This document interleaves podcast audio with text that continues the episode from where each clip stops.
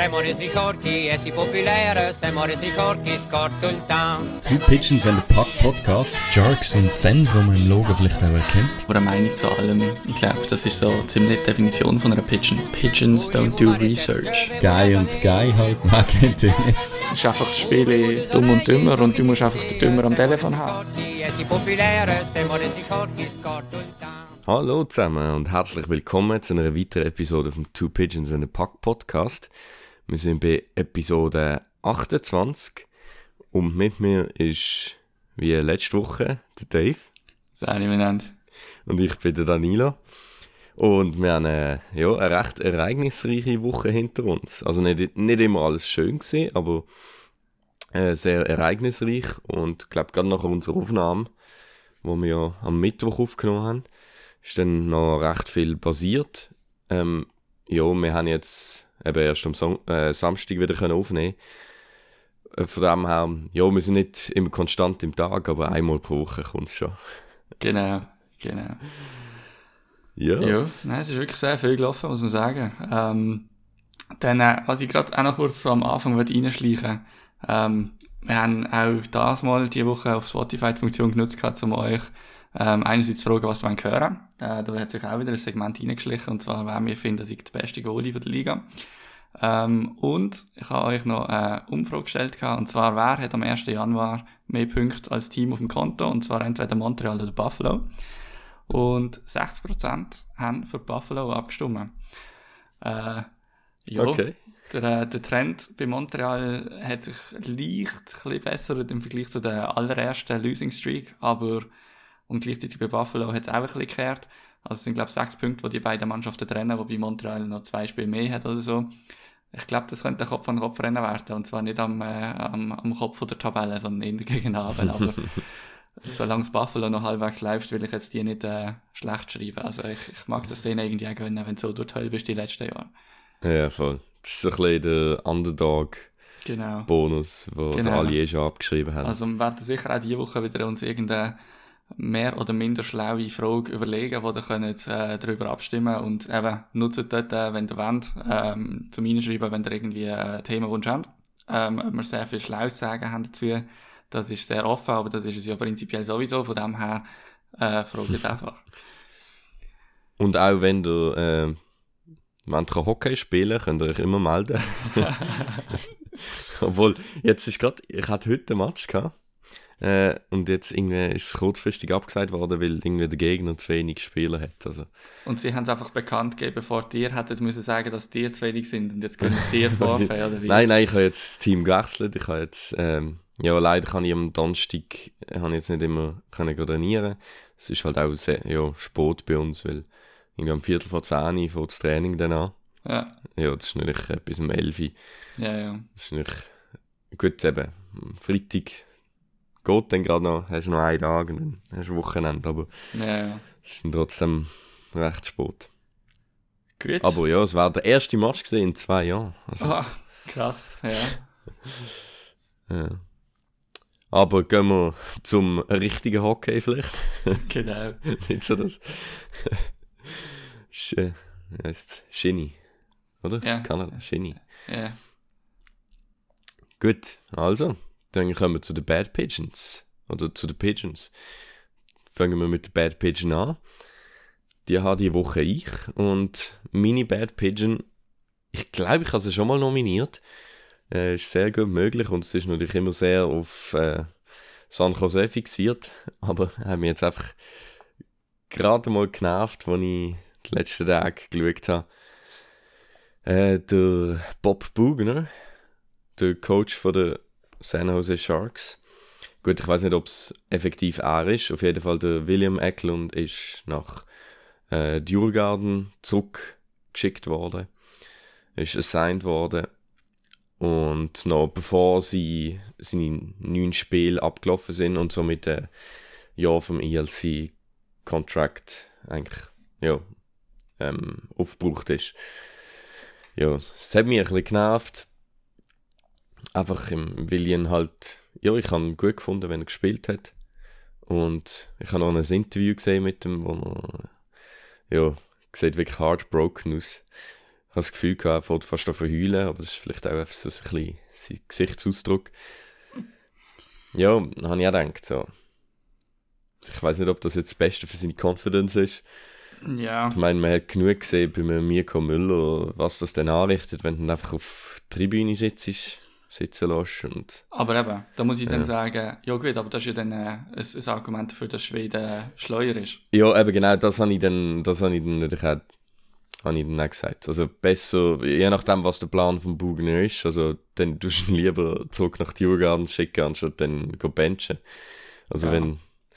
Und du hast halt, ja, im Vergleich zu dem, was er jetzt bringt, der Eklund, hast du halt noch andere Spieler, die das gleiche Level haben, Einfach älter sind. auch älter sind, genau. Ja. Und ja, Und ich meine, aber ich glaube ich glaub jetzt gerade, wenn du es auch so ein bisschen aus der emotionalen Perspektive von ihm anschaust, ich meine, eben, der ist, ist wahrscheinlich 18, 19, also ich nehme an, ist wahrscheinlich 19 vielleicht schon geworden. 19, ja. Dann nachher, wenn, sobald der, behaupte ich jetzt mal, sobald der nachher in Schweden ist und dann irgendwie halt nochmal seine Buddies um sich hat und eigentlich weiss, hey, du, ab nächstes Jahr spiele ich in der NHL, ich glaube, dann sieht die Welt dann auch wieder anders aus. Also Ja. ja, im ersten Moment sicher enttäuschend, weil es halt eine riesen Zeit ist und weil du auch die Chance bekommen hast. Trotzdem, ich glaube, äh, ja, und, und wenn die Sharks ihm die richtigen Aufgaben mitgeben, an was er soll schaffen und so, dann wird er auch brutal stark nächstes Jahr kommen. Also von dem her. Ja.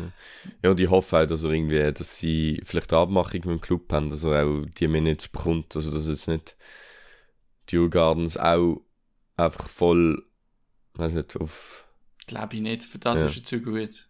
ja, Ich glaube, schlussendlich will Djurgården auch gewinnen. Und äh, Ja. ja. kann man nicht vorstellen, dass er dort äh, nicht in der Top 2 Linie und im Powerplay und so spielen wird. ja, ist, nein, kann man schwer vorstellen. Ja. Habe nicht viel Djurgården gesehen in den letzten Jahren, aber so gut sind sie, glaube ich, nicht. Also, so gut, dass er nicht wäre in der Top 2 Linie, sind sicher gut. Gut, ja, dann kommen wir gerade zu den Good Pitchen und ähm, so ein bisschen wieder, wie letzte Woche, ein bisschen verlinkt mit dem Thema von der ersten Story gerade, ähm, habe ich Tara Sloan ausgesucht. Ähm, sie ist eine Journalistin, ähm, die in Kanada, glaube ich, für Sportsnet schafft. Und sie hat in einem sehr offenen ähm, Segment, wo sie mit dem Ron McLean zusammen hat bei Hometown Hockey, ähm, eigentlich so ein bisschen die Hockey-Kultur kritisiert und jetzt auch die ganzen Zusammenhänge mit dem Kyle Beach und dem Interview und, und wie die NHL nachher damit umgegangen ist und so, hat das extrem, ähm, ja, ehrlich und, und auch so ein bisschen emotional thematisiert gehabt, was da noch alles muss passieren und was man da muss für eine Plattform schaffen, damit das wirklich zu einer Besserung führen wird. Und ich habe es einfach sehr bezeichnend gefunden, dass, ich sage jetzt mal, eine Frau, die sich der Job so hat und die Plattform so hat müssen erkämpfen, weil ich glaube, da ist dir jetzt einfach in den letzten 10, 15 Jahren überhaupt nichts geschenkt worden und jetzt so langsam ähm, folgt dort ein eine Besserung. Äh, und, und dass sie nachher die, die prominente Plattform so nutzt, habe ich extrem stark gefunden. Und ich habe gefunden, sie hat auch sehr viel Rückendeckung bekommen äh, im Nachhinein. Aber sie hat dort auch ganz klar gesagt, dass sie jetzt ihre Aussage und, und ihre Gedanken und so weiter, dass ich nicht das, was der Sender ihr ähm, mitgegeben hat. Und habe ich extrem stark gefunden von ihr. Und ja, genau so, so Leute braucht es auch in, in so einem Moment wie dem jetzt. Und dann äh, mir habe ich noch einen Honorable Mention Pitchen of the Week. Und zwar habe ich den Patrice Bergeron genommen, weil er ähm, gefunden hat, er tut das Kyle Beach Interview mit seinen Teamkollegen zusammen, haben sie es alle, er hat die ganze Mannschaft einberufen und die haben das alle zusammen geschaut. Und ich habe das Gefühl, das ist eine sehr äh, starke Message, weil im Mhm. Hockey halt, ich, ich weiß nicht, ich habe so das Gefühl, es ist dann doch auch, wenn du jetzt mit drin bist und das, äh, äh, ja, wie soll ich sagen, ein Thema ist für dich, wo klar dich, dich auf eine Art betrifft und, und sehr negativ ist, aber es ist dann auch schwer, einfach, um irgendwie so ein bisschen die Augen zuzumachen oder irgendwie so ein bisschen, eben, betrifft mich doch nicht so ganz und so. Und wenn du nachher das Interview wirklich siehst, ich glaube, da wird einfach im, im Letzten bewusst, wo irgendwie etwas mit Hockey zu tun hat, dass es halt einfach alle betrifft. Und wenn die das Interview alle gesehen haben und, und die Spieler haben das auch sehr gut gefunden, dann äh, ja, finde ich das ein sehr starker Move als Leader von Patrice Bergeron, der das mit seinen Bruins gemacht hat. So. Der hat gerade nochmal äh, einen weiteren Stein ins Brett reingelegt. Definitiv, Für mich definitiv. Nein, das ist, ja, finde ich passt zum, zum ganzen Wesen vom Ich meine, Bergeron. das ist, das ist, da, da siehst du den Unterschied von der Leaderfiguren, ganz ehrlich. Ich meine, bei Chicago, der Taze hat unterdessen nochmal weitere Kommentare abgegeben, aber ganz ehrlich, ich meine, nach seinem ersten Kommentar, wo er gesagt hat, jo, also er fände halt Stan Bowman und, und die ganze Führungsetage dort halt schon gute Typen, weil ich meine, äh, zu ihm sind sie ja immer gut gesehen und er werde immer viel von ihnen halten und weiß ich was. Jo, Gut, kannst nicht ganz vergleichen jetzt natürlich, weil also der eine ist halt in der Zeit rum Organisation, gewesen und klar. aus der Organisation und Natürlich, aber du kannst Also, trotzdem, entweder sagst dann halt einfach nichts zu dem und, und sagst, der Umgang, wie es passiert ist und so, hat nie das ja dürfen sein. Ich meine, das Ja. kannst du locker sagen, weil, ich meine, wenn du das nicht findest, dann weiß ich auch nicht. Ähm, und, jo, also, finde ich, finde ich schon einen krassen Unterschied. Und, äh, ja.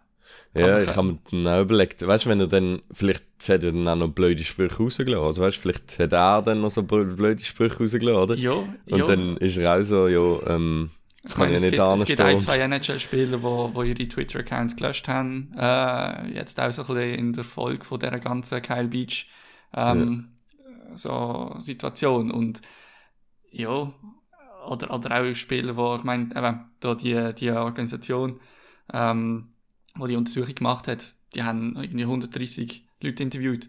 Und Mhm. Du hast nachher auch Spieler wie einen Duncan Keith, die sagen, so, ja, nein, ich kann halt nicht interviewt werden, weil ich hätte eh nichts Neues können dazu beitragen Da finde ich das dann halt einfach auch schwach. Ich meine, sorry. Also, dann, Mhm. dann im, was passiert im schlimmsten Fall? Ja, sie stellen dir Fragen, du sagst das, was alle anderen schon gesagt haben und sie danken dir. Also, weißt du, Ja. ich meine, es, es sieht einfach nicht gut aus. Ja. Und da sind wir eigentlich schon im, in, im nächsten Ja, Thema drin, genau. genau. Also für die, die es nicht mitbekommen haben, ähm, der Fall bei Chicago, ähm, ja, hat äh, eigentlich eine weitere Wendung genommen. Und zwar ist ja immer eigentlich, es hat zwei Opfer gehabt in dem Fall, John Doe 1 und 2. Und John Doe 1 hat sich bekannt gegeben als Kyle Beach, äh, ehemaliger, äh, also ich glaube, sogar Nummer 11 Pick gesehen overall von den äh, Chicago Blackhawks und ist dort äh, eben eins von den Opfern gesehen, wo damals von der AHL so ein bisschen aufgeholt worden ist, kurz. Ja, und er hat ein sehr emotionales Interview gegeben mit dem Rick Westhead zusammen, einem Journalist, der das eigentlich so ein bisschen investigativ äh, ja, untersucht hat. Und ja, nein, wirklich, also empfehlenswert.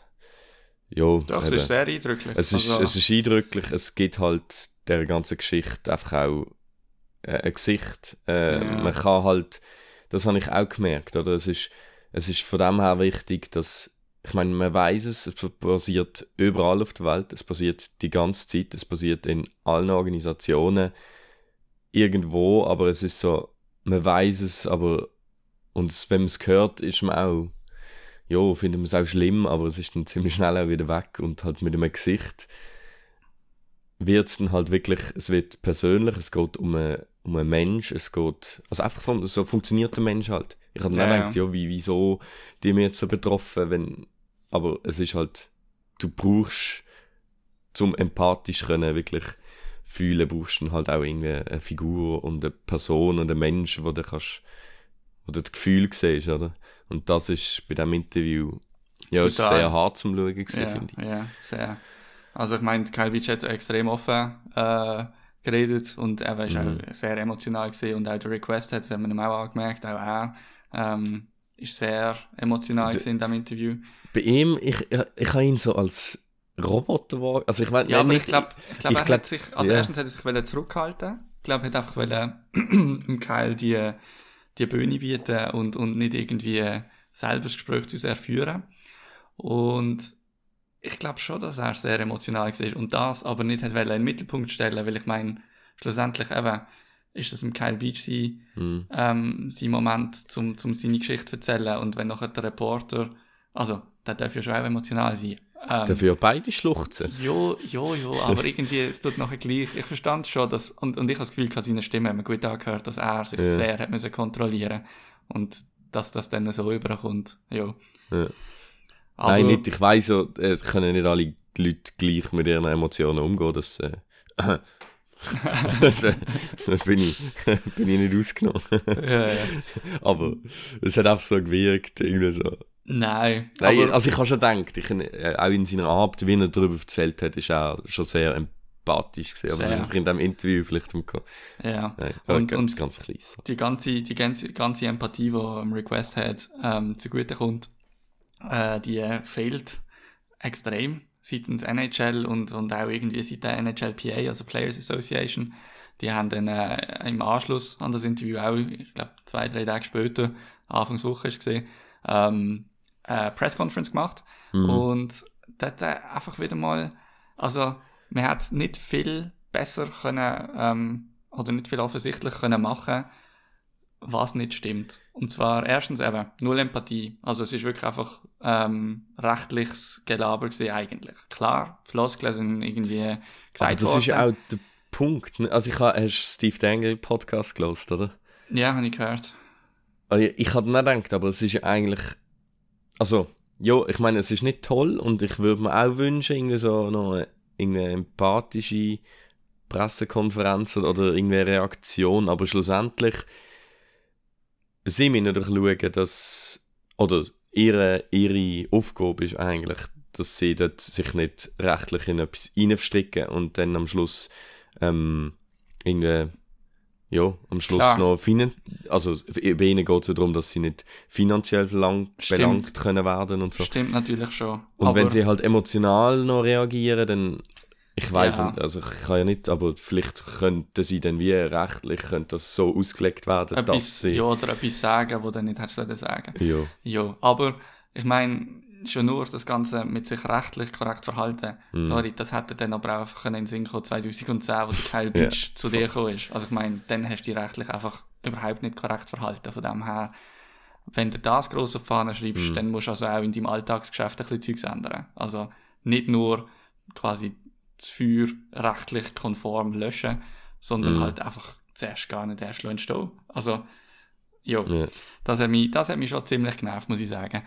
Und ich meine, dann nachher bei dieser Pressconference, der Rick West hat eben absolut tragende ähm, Figur von dieser ganzen ähm, Untersuchung. Der, der, der wäre nicht so froh gekommen. Also der, der in diesem Zoom-Call hat nachher äh, der Pierre LeBrun müssen sagen, äh, ja, ich bin jetzt hier zum zweiten Mal dran. Äh, ich wäre schon dankbar, wenn der Rick West hat auch noch eine Frage dürfte stellen. Ich meine, stell dir das mal vor, oder? Und Ja. ich meine, und, und, und die Journalisten sind ja offiziell gegenüber immer so vorsichtig und, und irgendwie so niemandem auf die Füße stehen und so. Das siehst du auch auf dem Club-Level. Irgendwie so die ein, zwei Reporter, die für die grossen Zeitungen arbeiten, die stellen nie die kritischsten Fragen dem GM gegenüber und so. Und das ist jetzt auch so eine Situation gesehen.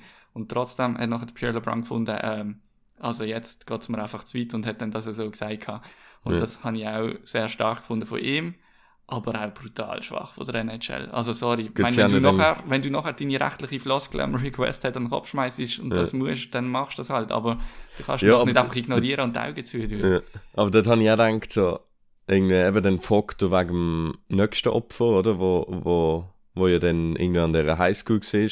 Mhm. Und eigentlich, dann willst ja klar, dann möchtest du irgendwie Empathie hören, aber bei ihnen geht es ja darum, wenn sie jetzt noch Verantwortung dafür übernehmen, dass was nach, nachher passiert ist, oder? Ich meine, ja, logisch sagt er dann nicht.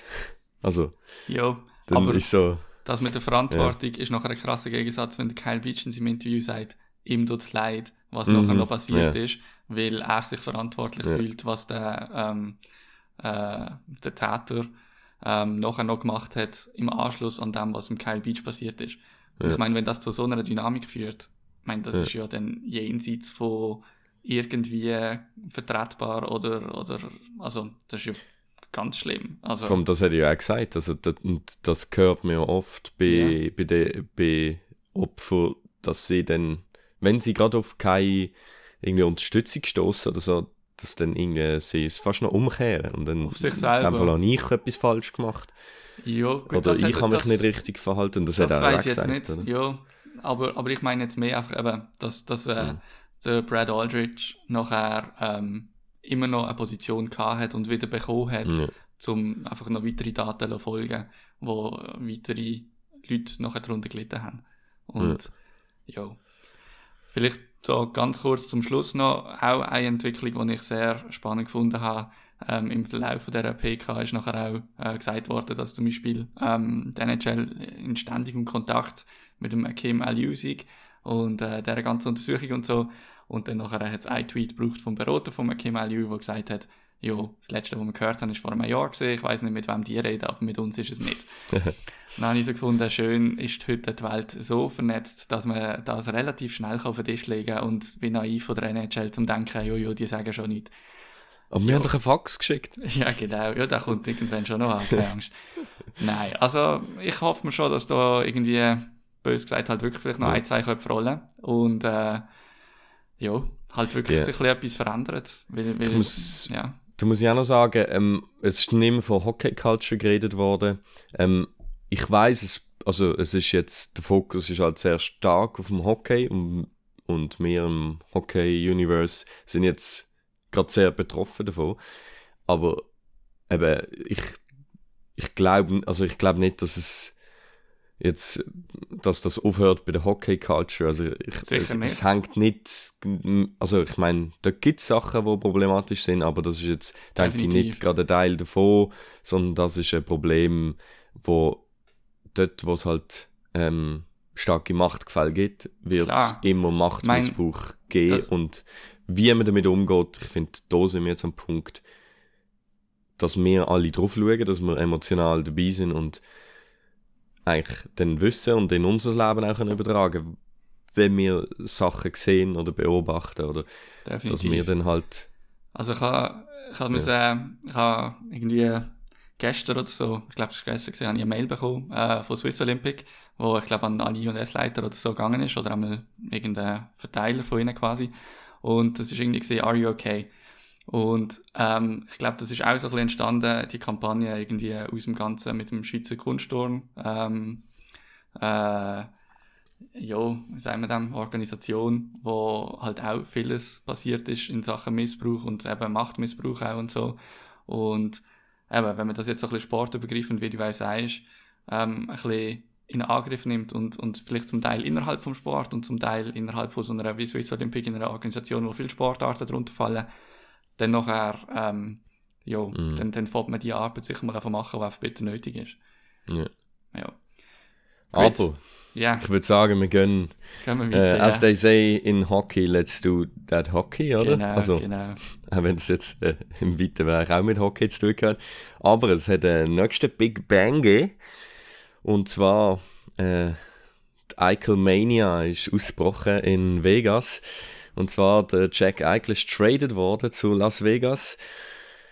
Im, äh, äh, ich finde es fast ein bisschen äh, under appreciate, oder nein, nicht under appreciate, das war jetzt genau so umgekehrt, sondern ein bisschen enttäuschender Trade habe ich jetzt gefunden. Hast du vielleicht eine andere Meinung? Er ist gegangen zu den Las Vegas Golden Knights, er, also der Jack Eichel und der Third 2023 für den Alex Tuck, Peyton Krebs, ein First im 2020 und ein Second Rounder im 2023. Ja, also der First ist im 2022, 2020 ist äh, der ist Äh, schon vorbei. 2022, ja. Ähm, ja, Hochträglich noch. ja, genau. Ich weiß nicht. Ich glaube, Vegas hat noch selten, doch. Ich glaube, ein, zwei äh, Picks haben sie mal gemacht in der ersten Runde, aber äh, es gibt eine Statistik, wo, wo ihre First alle sind und ich meine, das sind jetzt alle der Pacioretty und der Stone und keine Ahnung was, also die haben sie selber nicht wirklich gemacht, die haben sie weggetradet. Ähm, jo, also sicher nicht der Mega-Return, vor allem weil am oben vor dem Trade noch äh, Gerüchte umgegangen sind mit Calgary, wo äh, Matthew Kachuk und weiss der Gucke was alles drin gewesen wäre. Ähm, wird sich müssen ob das, ob das effektiv irgendwann mal so auf dem Tisch war. Ich habe meine Zweifel. Ähm, ich glaube, ein grosses Ding ist halt wirklich auch noch so ein bisschen der Eingriff und, und äh, wo, wo nicht wirklich kann eingeschätzt werden Und ich glaube, das ist jetzt auch egal, ob er die eine oder die andere Operation gehabt hätte. Äh, einfach, wenn du jemanden tradest vor so einer grossen Operation, dann nachher ist das irgendwie ein, ein Risiko, wo, wo halt einfach auch in den Trade-Wert reinfließt. Mhm. Plus, plus ist jetzt Buffalo halt einfach auch unter Druck gekommen, ich glaube auch von Seiten der Liga. Und ja, also ich finde es auch nicht ein riesen Return. Ich denke, es wird sehr viel von Peyton Krebs abhängen und, und der wird sich auch zuerst noch ein bisschen mehr müssen beweisen. Der war in den Juniors ein Riesenspieler gewesen. Ähm, er ist jetzt äh, dieses Jahr so ein bisschen Feuerwehrmann bei Vegas und hat, äh, ich meine, er ist eigentlich äh, Forward, also spielt auch viel Center. Äh, bei Vegas diese Saison, glaube ich, auch ein paar Matches als Verteidiger gespielt, einfach weil sie keinen hatten. Ähm, und ich habe gefunden, Buffalo sehr gute Entscheidung, haben gerade das erste Mal in die AHL geschickt. Ähm, Finde ich sehr gut, weil äh, eben, ich glaube nicht, das ist einer, der jetzt irgendwie schon so gut ist, dass er einfach muss in der NHL und gleichzeitig, wenn du eins den grossen Pieces bist, der zurückkommt im Michael Trade, dann gehst du lieber noch jemanden an, wo, wo die Wahrscheinlichkeit auch größer ist, dass es dir halbwegs gut läuft. Und du dich kannst weiterentwickeln, ganz normal, anstatt wenn du jetzt in die NHL kommst und dann spielt er irgendwie bei Buffalo äh, mit zwei Schnäuzen in der dritten Linie und, und bekommt auf eine Latze über und dann, äh, Mhm. äh, ja, dann sind wir wieder bei der psychischen Pressure, die er dann hätte. Aber ich glaube, schlussendlich gut für die Liga, finde ich. Also, dass es jetzt endlich durch ist. Und, und äh, super für einen Jack Eichel. Ich meine, und- ist ein ja, riesen natürlich auch für Spieler, den Jack ein riesen Eichel. Spieler und die Karriere, die hat jetzt schon, jetzt schon ziemlich gelitten unter dem. Ähm, aber wenn er das Jahr tatsächlich, und er hat selber gesagt, also äh, er wird noch Regular Season spielen das Jahr, wie gesagt, ist eine Operation, die nie, noch nie so gemacht worden ist äh, bei einem Profisportler ähm, oder einem nicht Profi-Eishockey-Spieler und ähm, man müssen schauen. Aber er ist sehr gut in Dingen und ich glaube, das ist schon mal sehr viel wert mhm. und ja, ich meine, äh, eben, wie das Ganze sich nachher ausspielt, es kann sein, dass Alex Tuck in einer noch ein grösseren Rolle bei Buffalo zum einem absoluten Tier wird. Ähm, er ist aber im Moment auch noch gerade verletzt. Das heisst, ja, schon ein bisschen ein spezieller Trade, aber einfach nice, nice dass es jetzt durch ist. Irgendwie. Ja. Und natürlich mit, in Vegas mit einem riesen Markt, wo er brutal wird geschätzt werden. Also ich glaube, ich glaube, da hat er bei Buffalo natürlich schon äh, auch einen schweren Stand gehabt, ähm, weil einfach mit dem Team so viel nicht gut gelaufen ist. Ist nachher viel auch bei ihm halt negativ angekommen oder wahrgenommen worden und so.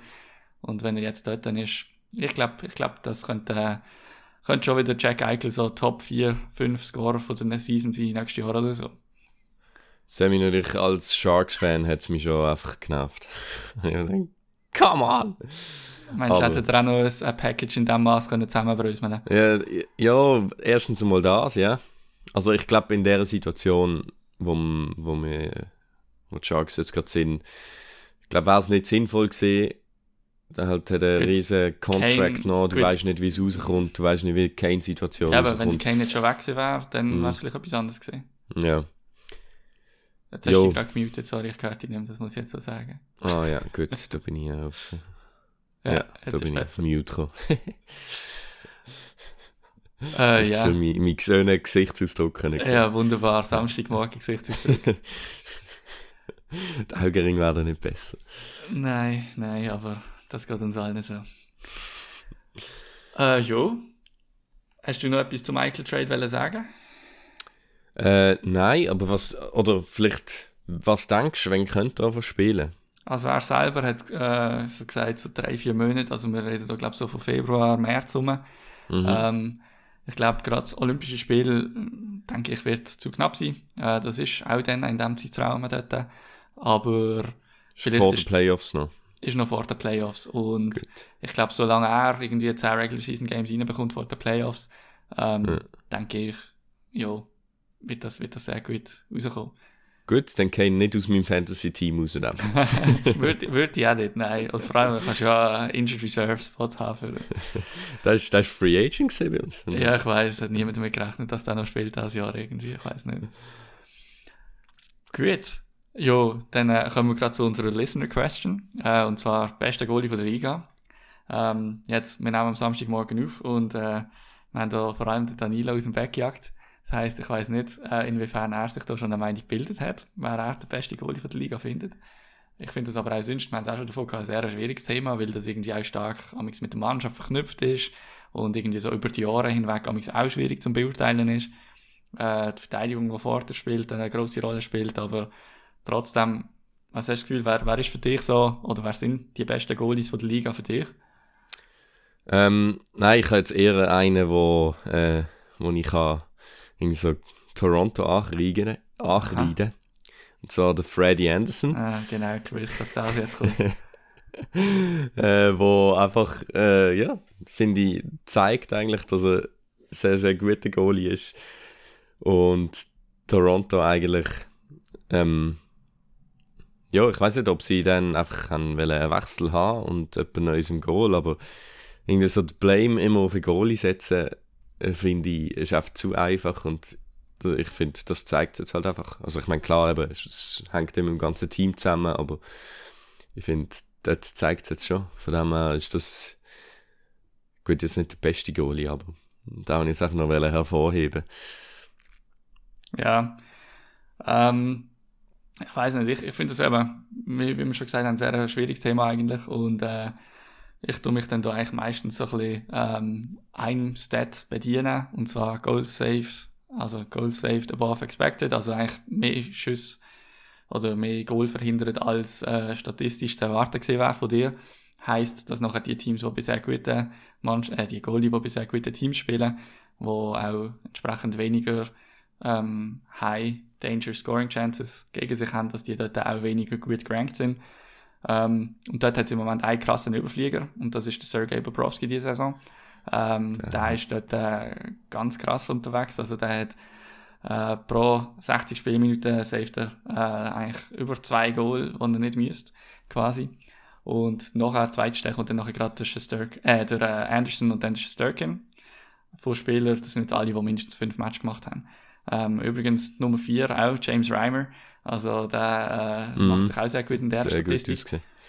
Und ja, also ich, ich, ja, ich, ich finde bei Teams eigentlich häufig fast noch wichtiger, als dass sie eine gute Nummer 1 haben, dass sie ein gutes 1 und 2 haben. Weil eben, erstens Goalie-Verletzungen, Spieler, die halt mit Zug aufs Goal gehen und so, ich habe das Gefühl, das nimmt nicht wirklich ab. Also ähm, es geht immer wieder, ich habe das Gefühl, äh, Phasen, wo du das Gefühl hast, jeder zweite Nummer 1 Goalie ist angeschlagen oder verletzt. Ähm, und umso wichtiger nachher auch, dass du einen vernünftigen Backup hast. Oder auch wenn es mal einem einfach nicht läuft, dass du mal zwei, drei Spiele kannst einen Backup geben in Serie. Und ja, äh, von dem her habe ich jetzt das Gefühl, zum Beispiel auch gerade bei Florida mit dem Spencer Knight, haben mhm. sie jemanden hinten dran, der sicher am Kommen ist. Und was habe ich am Anfang von der Saison gesagt? Ist eine gute Kombo, weißt du, so einen älteren und so einen jungen. Ja, ja. Also, ich meine, Bobrovski hat sich natürlich brutal gefangen. Also, das ist natürlich jetzt ja. mit Abstand sein bestes Jahr, das er hat bei Florida, seit er da irgendwie für 10,5 Millionen unterschrieben hat. Äh, finde ich, also magst du ihm auch gönnen, oder? Also, Definitiv. ich meine, er ist jetzt so in der Kritik gestanden, ja, eh. finde ich. Ja, eh. Flipping the Finger mal. Zu das all, also ich gut. gar nicht. Aha, du meinst jetzt, äh, das ist nicht äh, wirklich passiert. Was? Aha, nein, ja, also ah, im okay, übertragenen okay. Sinn, ja. Samstagmorgen, es kommt noch nicht alles so an. genau. Nein, also von dem her, ich muss sagen, und, und jetzt so von einzelnen Goalies, die sind so am positivsten überrascht, oder nicht überrascht, aber am stärksten finde ich eigentlich so ein bisschen bestätigt vom Sturkin bei den Rangers. Also die haben wirklich, die Franchise, die hat einfach immer eine sackstarke Nummer eins Und ich bin jetzt nicht ein Mega-Historiker, aber äh, ich glaube, da gibt es jenste äh, in der Geschichte der Rangers, wo auch vor dem Land gewesen also irgendwie Richter und keine Ahnung wer alles, ähm, einfach so grundsolide Nummer 1 sind. Also ich glaube, die Rangers, die, die machen irgendetwas, mhm. haben, die, haben die im Wasser, wo, wo einfach äh, ja, der Goalies gut tut. Ähm, noch kurz für die, also erstens mal, auf welchen Stat nochmal Stat schaust du genau bei der Goalie und äh, eben, welche Seite bedient oder bei welcher Seite also, bedienst du dich da? Also für die, die jetzt sich äh, ein bisschen für den Numbers interessieren, vielleicht sind da auf die Seite dann auch schon gestoßen. Genau, also wir haben äh, eigentlich auch die Idee für ein Segment und das heißt Bird Nerds. Und ähm, ja, das soll eigentlich so ein bisschen auf äh, Analytics eingehen und, und irgendwie einfach so ein Stat erklären oder so ähnlich. Und jetzt äh, die Seite, die ich für das benutzt habe, ist moneypack.com. Und die ist auch frei zugänglich. Also da kann das jeder nachschauen, ohne in irgendeinem, ähm, sagen wir dem, Subscription Service, also irgendwie Patreon, keine Ahnung was beizutreten, das ist einfach öffentlich. Und dort, äh, wenn man zu den Goalies geht, kann man zum Beispiel schauen, Goals saved above expected per 60, heisst pro 60 Spielminuten, wie viele Goals sind verhindert worden über der Erwartung, also über der statistischen Erwartung. Und das ist dann gemessen an, an den Schusspositionen. Ähm, und ich weiß nicht, ob auch noch andere Sachen wie Spielstand und so weiter reinfließen, aber ich glaube mhm. wahrscheinlich bei dem Stat jetzt weniger. Und ähm, ja, das ist äh, eigentlich noch ein relativ einfacher Stat, den man gut kann brauchen kann. Also es, es, wird da alles natürlich in, ins äh, Unendliche entbeindelt, aber ja. der ist jetzt noch relativ einfach und ich finde relativ aussage, aussagekräftig. Carter Hart. ist, er- ist er gut. Ist er auch noch Dritte? Ja, gut, ja. Aber nicht, wenn der fünf Spiel. Hä?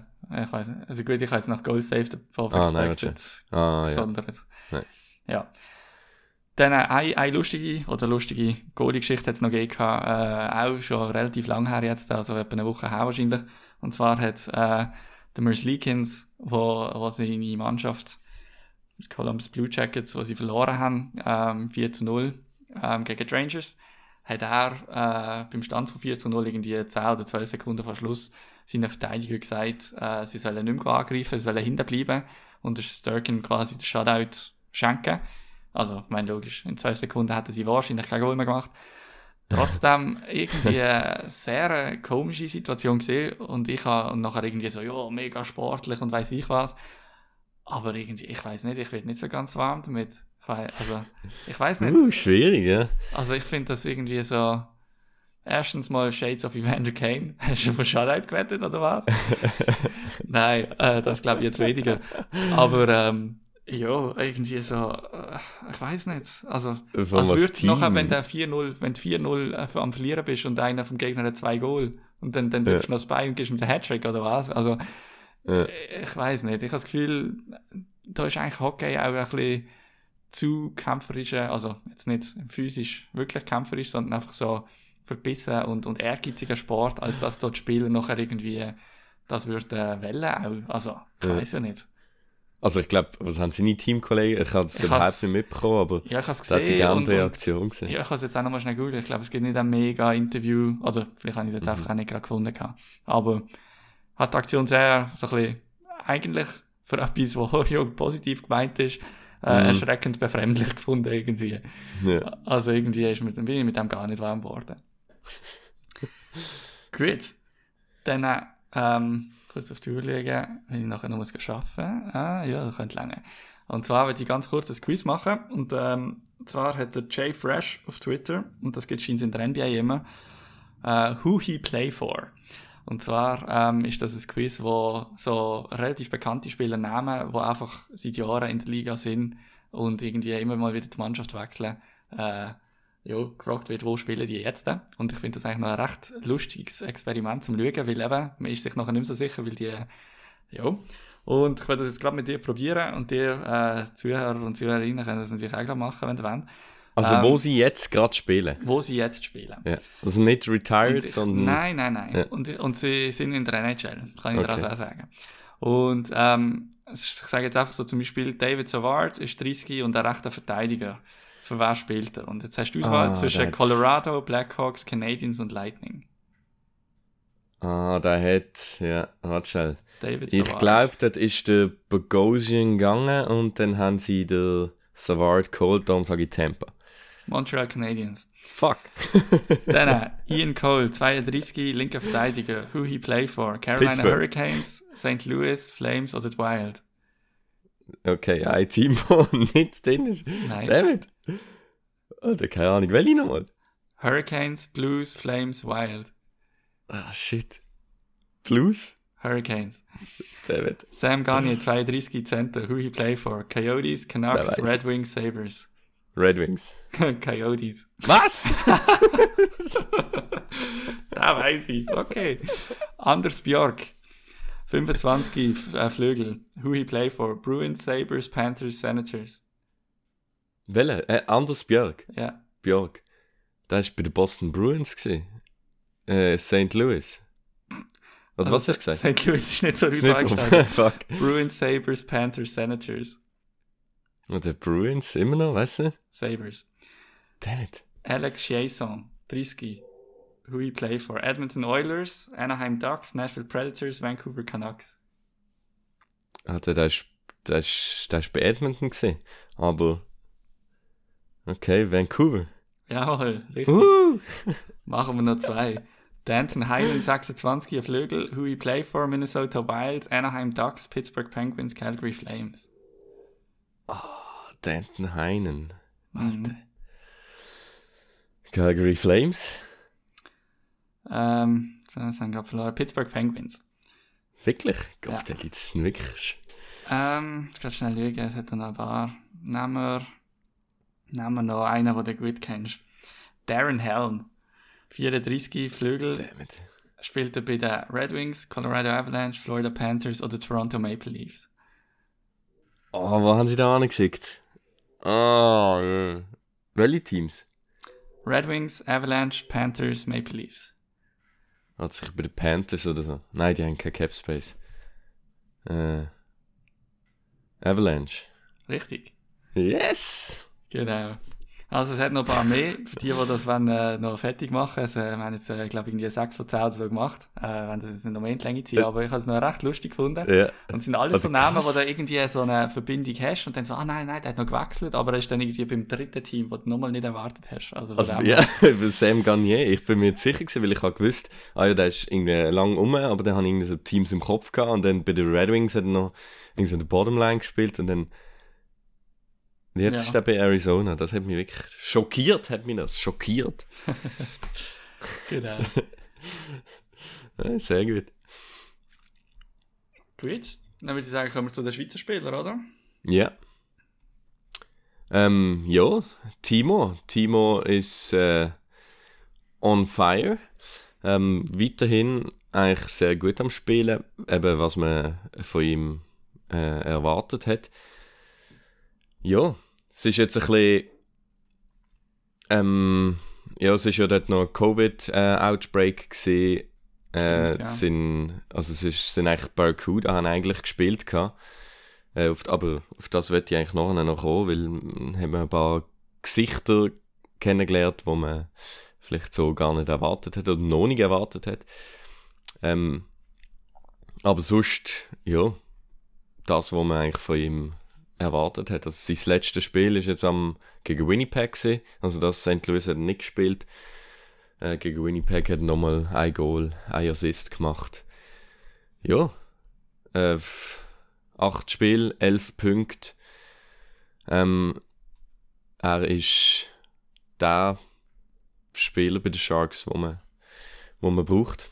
Und ich hoffe, er kann das weiterziehen. Mhm. Nein, ist geil. Ich meine, jetzt ist natürlich der Sharks auch ein bisschen weniger gelaufen in den letzten paar Tagen.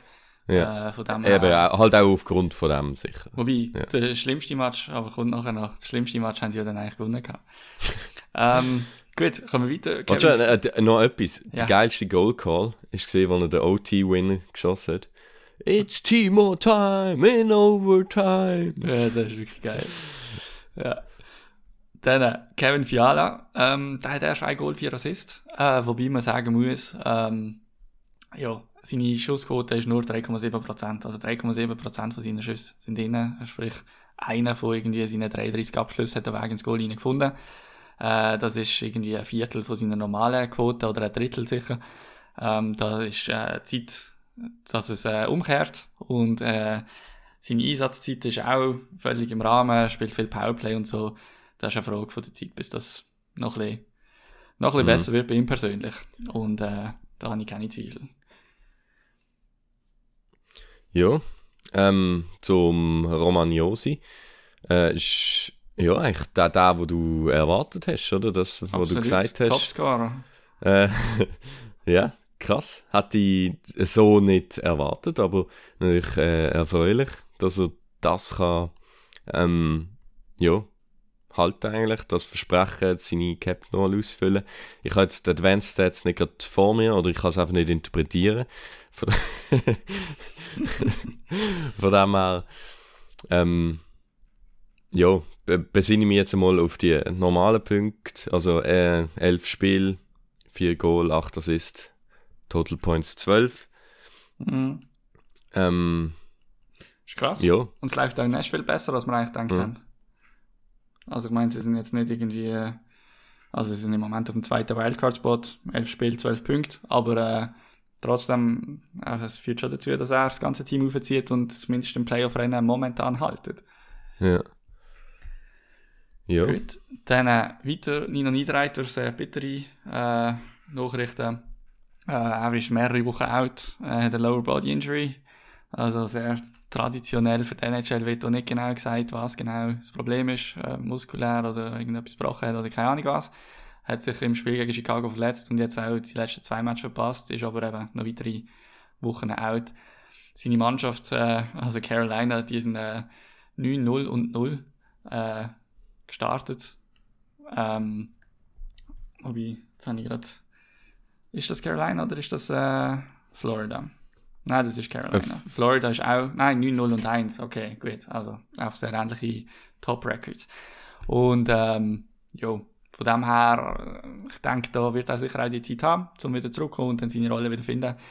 Äh, ist sicher auch von Vorteil, wenn es in einer Mannschaft läuft, wenn man verletzt ist. Und es ist eh auch gelaufen, wo er dabei Mhm. war. Ich glaube, ich glaube, er wird seine Rolle sicher wieder bekommen. Aber es ist jetzt nicht so, dass er irgendwie die Zeit nicht hätte, die er braucht, um wieder gesund zu werden. Dann äh, der Gregory Hoffmann äh, hat neun Spiele gespielt, ein Goal, zwei Assists, ähm, drei Punkte. An sein Goal mögen wir uns natürlich noch gut erinnern, an seinen geilen Jubel. Absolut. Ähm, ja, ich weiß gar nicht, wie es jetzt dort ein bisschen weitergegangen ist. Er ist, glaube ich, äh, zeitweise einmal noch ein bisschen aufgerutscht im Line-Up. Ähm, ich ja, habe mir jetzt nicht geachtet, ob das jetzt in den letzten Spielen auch noch so war. Ähm, jetzt gerade Columbus Line-Up. Aber ja, wäre geil, wenn sich da noch äh, festsetzt. Ja, bei Columbus hat sich jetzt gerade noch der Patrick Leine äh, länger verletzt. Also, der ist, ist auch länger out jetzt. Äh. Ja, und etwa so 10 Minuten Eiszeit bekommt er pro Spiel. Also ähm, ist jetzt hier in der dritten Linie gelistet. Mhm. Ähm, ja. Aber finde ich, also dort, wo man es hat, nein, also finde fast ein bisschen besser, wie man hätte können erwarten, oder nicht? Oder, Ja, ich würde sagen, etwa, etwa den Erwartungen entsprechend. Also, Ja. ich habe jetzt schon, weil er ist ja auch nicht, er ist nicht irgendwie blutjung und so. Also, nein, nein. von dem nein. her, ich, ich sehe ihn so ein bisschen, eben, schon eher ähnlich wie auch irgendwie zum Beispiel Pio Suter, jetzt nicht vom, vom, äh, von der Leistung und von der Gestandenheit her in der da hat der Suter sicher schon ein bisschen mehr gezeigt natürlich, aber trotzdem so ein bisschen, eben, ich habe jetzt nicht gedacht, dass er in, bei Columbus äh, irgendwie ein Healthy Scratch sein wird, also Mhm. das, das kann dann schon nicht sein irgendwie. Ähm, ja, zweite Spieler bei Columbus, Dean Cooken, der hat das Handgelenk gebrochen, also auch der ist rund acht Wochen out. Äh, Columbus läuft aber eigentlich ganz gut. Ähm, die sind 6-3 und 0. Also die haben von der ersten Spiel, von der ersten neun Spielen sechs schon mal gewonnen. Grosse Figur dort im Moment auch der Oliver Bjorkstrand mit 12 Punkten. Aber auch die zwei Jungen, also äh, Diego Shinakov, wo der riesige, riesige Überraschungspick ist vor ein paar Jahren. Ähm, der bekommt jetzt, glaube ich, auch langsam so ein bisschen seine Chance. Er hat also seine ersten Spiele, glaube ich, schon gehabt jetzt. Und Cole Sillinger, von dem sind sie extrem begeistert. Äh, ist auch- ist ein Center, wo, ich weiß gar nicht, das oder letztes Jahr drafted worden ist. Und, ja, also, ein Team, das sicher so ein bisschen auf dem Auf ist. Ja. Äh, ähm, ich weiß gar nicht von den anderen Schweizer, was wir vielleicht noch kurz können sagen äh, Nico Hischier ähm, hat jetzt gerade auch in der Nacht auf heute äh, noch mal ein Assistbuch gehabt. Ähm, ja, bekommt sehr viel Verantwortung und ähm, auch er ist so ein bisschen ähnlich wie der Fiala. Ähm, er schießt eigentlich mehr als in der Vergangenheit, aber äh, einfach noch weniger erfolgreich. Das wird nicht mit seinem Skill zu tun haben, sondern einfach so ein bisschen mit der Wahrscheinlichkeit. Das heißt, auch dort ist zu erwarten, dass sich das Ganze noch ein bisschen umdrehen wird. Und was ich auch positiv finde, er hat eigentlich schon mit dem Hughes zusammen, wo der Hughes nicht verletzt war, äh, viele Minuten gespielt. Er spielt jetzt aber nicht wahnsinnig viel mehr. Und das finde ich eigentlich positiv, dass man da nicht jetzt irgendwie ähm, so äh, alle Last auf die erste Linie legt und äh, dass man da probiert, ein bisschen Balance zu halten. Weil wenn du halbwegs erfolgreiche Se- Saison willst haben, über 82 Spiele, dann nachher kannst du jetzt halt nicht äh, ja, jemanden wie der Hischi einfach verheizen. Und ich meine, er hat ja doch auch schon ein paar Verletzungen gehabt und so. Mhm. Ja, dort habe ich jetzt gemerkt, äh, es sind ja letzte in der Division. Ähm, ja, dort, die habe ich ein bisschen besser eingeschätzt, Mhm. muss ich ehrlich sagen. Ähm, der Siegedal hat jetzt eben recht, der kommt ja nachher auch noch, der hat, äh, gut, hat gespielt gehabt, jetzt neun Spiel.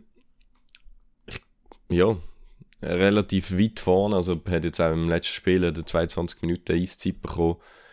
Ähm, was ja sehr gut ist, aber eben, dort, ich glaube, es sind auch noch Verletzungen um. Ich weiß nicht, ob er sich dort kann halten kann, aber Ja, grundsätzlich, ja, auch wenn du jetzt hinten rumdümpelst, finde ich, kannst du trotzdem profitieren. Also, ich meine, du bekommst viel Eiszeit und Ja.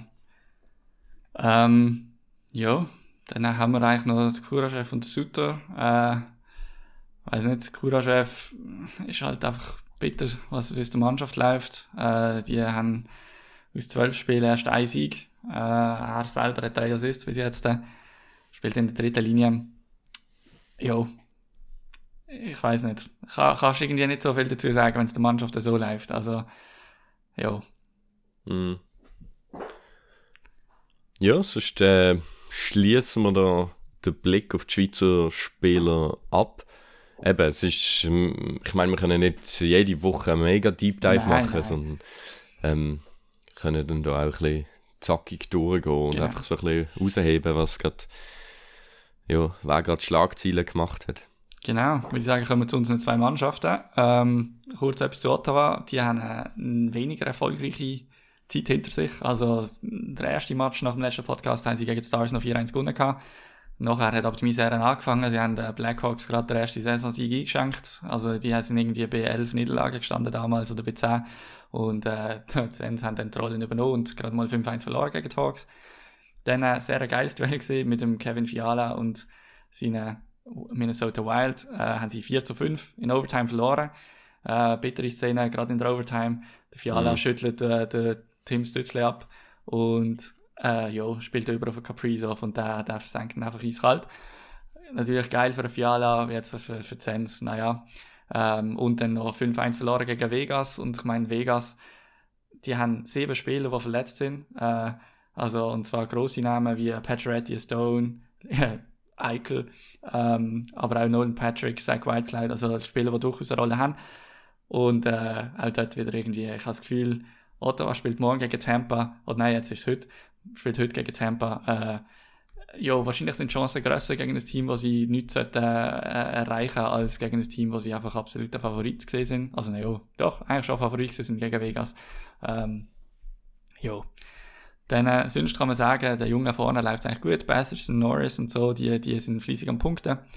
Äh, sonst hinten innen ist eigentlich nur Shabbat und Sub, wo, wo gut aussehen und auch wenn sie zusammenspielen. Aber jetzt sind auch schon erste Stimmen aufgekommen vom, vom Coach, vom DJ Smith, dass er die wird auseinandernehmen müssen. Und ja, könnte, könnte so ein bisschen schon darauf rauslaufen, dass man da, da doch nochmal ein Jahr in der Lottery-Gegend unten verbringt. Also, und rebuild is over. Ja, also, ähm, was man sicher kann sagen, die Jungen übernehmen langsam die Rollen, die wichtig sind. Äh, dann äh, natürlich, ah, habe ich noch nie reingeschrieben, weil es erst gestern oben passiert ist. Riesen News, Brady Chuck, definitiv Captain. Ähm, Ah, das habe ich ja nicht mitbekommen. ja, voll, doch. Also, mein, sehr geil. Äh, freut mich natürlich absolut. Mega überraschend finde ich es jetzt nicht. Gerade schon nur, weil der Matthew Chuck einfach schon seit äh, ein paar Monaten davon redet, dass der Brady ja der Captain wird sein von der Sens. Und ich habe das Gefühl, das ist etwa so nah an ein League, wie man, wie man ankommt, weil, äh, ja, ich glaube, ich glaub, äh, das äh, ist wahrscheinlich in den Contract-Verhandlungen, in den Vertragsverhandlungen vom Kachuk schon auch ein Thema gesehen und äh, dass der Matthew Kachuk das nachher gewusst hat und das immer so wieder ein bisschen gedroppt hat in den Medien vom, vom Captain. Äh, ja, wahrscheinlich kein Zufall. Mhm. Was ist bei den Sharks? Bei den Sharks jetzt zuerst eben recht Ja, es ist. Äh, ja, also es hat äh, irgendwie Covid-Outbreak gegeben. Es sind dann irgendwie, eben, es ist im letzten Spiel, es ist wirklich kurzfristig passiert. Das heißt, sie haben mir äh, irgendwie fünf Spieler oder so. Ich, we ich weiß jetzt nicht mehr. Ich kann es nicht. Also, nehmt es nicht for fact, was ich jetzt gerade sage, in Das, äh, Sachen Zahlen oder so. Könnten wir auch äh, auf, auf einen Slogan schreiben bei unserem Podcast. nehmen, also, nehmen die es nicht beim Wort, aber ab und zu haben wir eine gute Idee. Genau.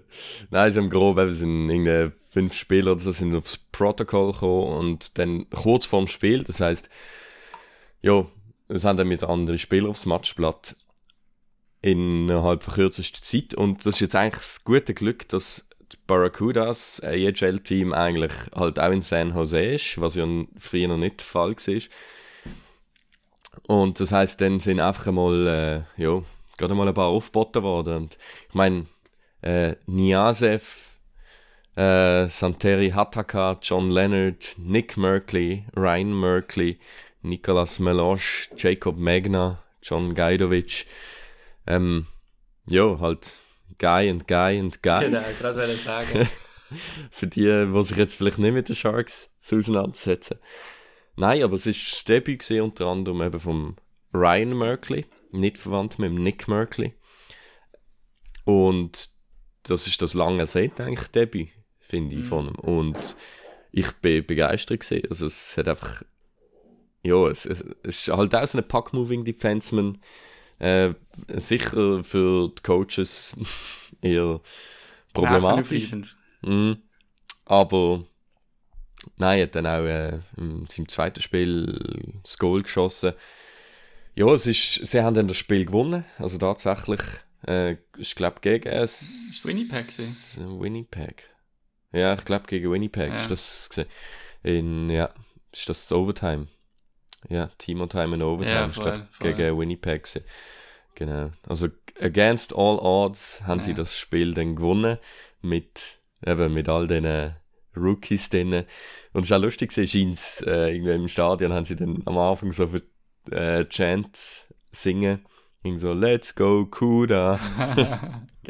Weil halt so viele Barracuda-Spieler da, da Ja. gewesen sind. Herrlich.